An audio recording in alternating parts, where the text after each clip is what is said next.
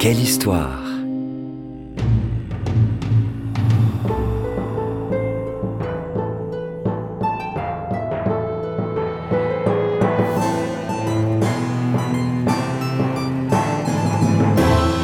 Remonte le temps, part à la rencontre de Cléopâtre, Louis XIV, Napoléon, Rosa Parks et bien d'autres encore.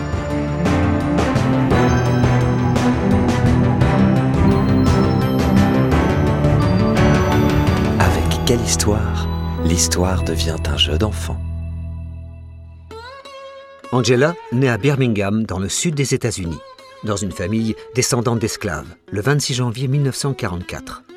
À cette époque, les Noirs ne peuvent pas aller en classe avec les enfants blancs, s'asseoir où ils veulent dans le bus ou au cinéma. C'est la ségrégation. Pourtant, les parents d'Angela ont bien réussi leur vie. Ils sont enseignants et défendent la communauté noire. Un bel exemple pour la fillette. En 1948, la famille Davis déménage dans un autre quartier de la ville. L'installation de familles noires va y créer de très fortes tensions. Angela est marquée par le racisme qu'elle vit au quotidien. En 1954, le gouvernement américain met fin à la ségrégation scolaire. Les écoles publiques doivent dorénavant accueillir tous les élèves, quelle que soit leur couleur de peau. Mais la ségrégation est toujours présente ailleurs. Le 1er décembre 1955, à Montgomery, une certaine Rosa Parks est arrêtée car elle a refusé de laisser sa place à un homme blanc dans un bus. Pour protester, Martin Luther King, un jeune pasteur, organise un boycott des bus de la ville et de ses environs. Désormais, les Noirs se déplaceront à pied. À seulement 12 ans, Angela se mobilise. C'est un succès. La ségrégation dans les transports est interdite en 1956. Très bonne élève, Angela est acceptée dans un lycée privé à New York. Quel changement Elle est ravie. Auprès de ses camarades et de ses enseignants, elle entend parler du communisme, le régime politique de l'URSS à l'époque auquel le gouvernement des États-Unis est très opposé. Angela, qui est d'accord avec les idées communistes, rejoint un groupe militant nommé Advance. En 1962, elle intègre une université privée du Massachusetts et fait partie des trois seules étudiantes noires de son année. Là-bas, elle rencontre le philosophe Herbert Marcuse, qui devient son modèle. Un tournant dans sa vie.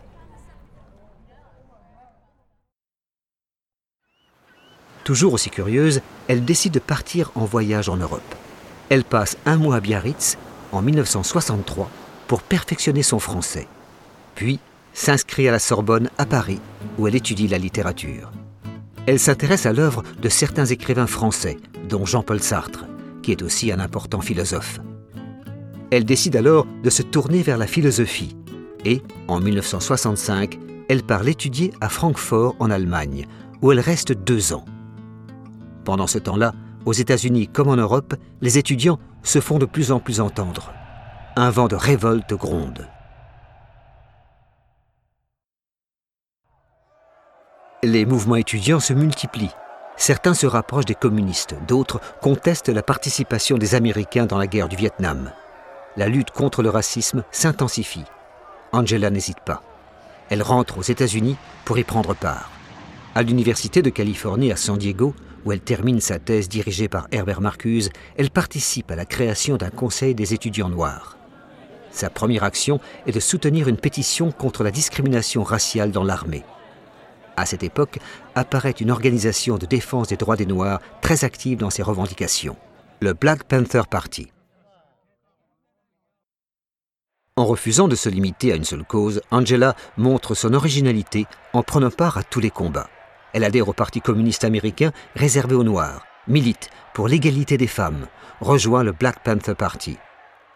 Rien ne l'arrête, pas même les frontières, puisqu'elle commence aussi à se faire connaître à l'étranger. Cela ne plaît pas du tout au FBI, le principal service de police judiciaire américain qui la surveille de près. En 1969, elle enseigne à l'Université de Californie à Los Angeles, mais elle est renvoyée à cause de son activisme politique. Angela milite en faveur des frères de Soledad, trois prisonniers noirs accusés d'avoir assassiné un des gardiens de leur prison. Le 7 août 1970, Jonathan Jackson, le frère d'un des prisonniers accusés, débarque dans un tribunal. Arme à la main, il prend en otage un juge, un procureur et trois jurés et exige la libération des frères de Soledad. L'opération échoue, mais le bilan est lourd. Quatre morts dont le juge. Angela est accusée de complicité car les armes utilisées sont enregistrées à son nom. Le FBI la recherche. Elle prend la fuite. Après plusieurs semaines de cavale, Angela est arrêtée le 13 octobre 1970. Emprisonnée à New York, puis en Californie, elle risque la peine de mort. L'opinion se mobilise aux États-Unis bien sûr, mais aussi en Europe. En France, Jean-Paul Sartre participe avec d'autres écrivains à une grande manifestation de soutien à Angela. 100 000 personnes défilent dans les rues de Paris.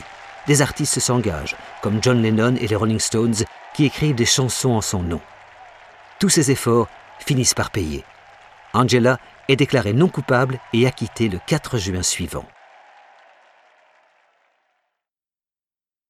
À sa sortie de prison, Angela fait une tournée en Europe, à Cuba, au Chili et en URSS, durant laquelle elle appelle à la solidarité et à la lutte contre le racisme. Elle poursuit ensuite sa carrière à l'Université de Californie à Santa Cruz. Elle écrit plusieurs livres, dont certains sont même traduits en français, et publie son autobiographie en 1974. Puis, elle décide de se lancer dans la politique. Elle se présente aux élections présidentielles en 1980 et en 1984 comme candidate à la vice-présidence aux côtés du communiste Gus Hall. Deux échecs qui ont tout de même permis de faire passer son message. Angela continue de défendre ses idées en donnant des cours et en participant à des conférences à travers le monde contre la peine de mort, pour l'égalité des femmes, pour la cause palestinienne. Malgré les années qui passent, elle se bat toujours avec autant d'ardeur. Aujourd'hui, même si beaucoup de personnes sont en désaccord avec ses opinions, c'est une personnalité très reconnue.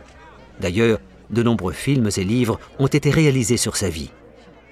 Tu as peut-être même déjà entendu parler d'elle, car en France, plusieurs écoles portent son nom.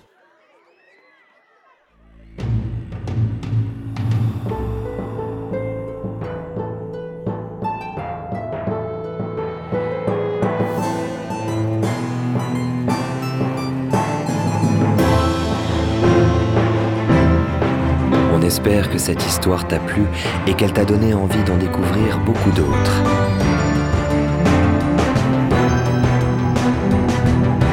C'était Quelle histoire Une série audio tirée de la collection de livres à découvrir sur quellehistoire.com.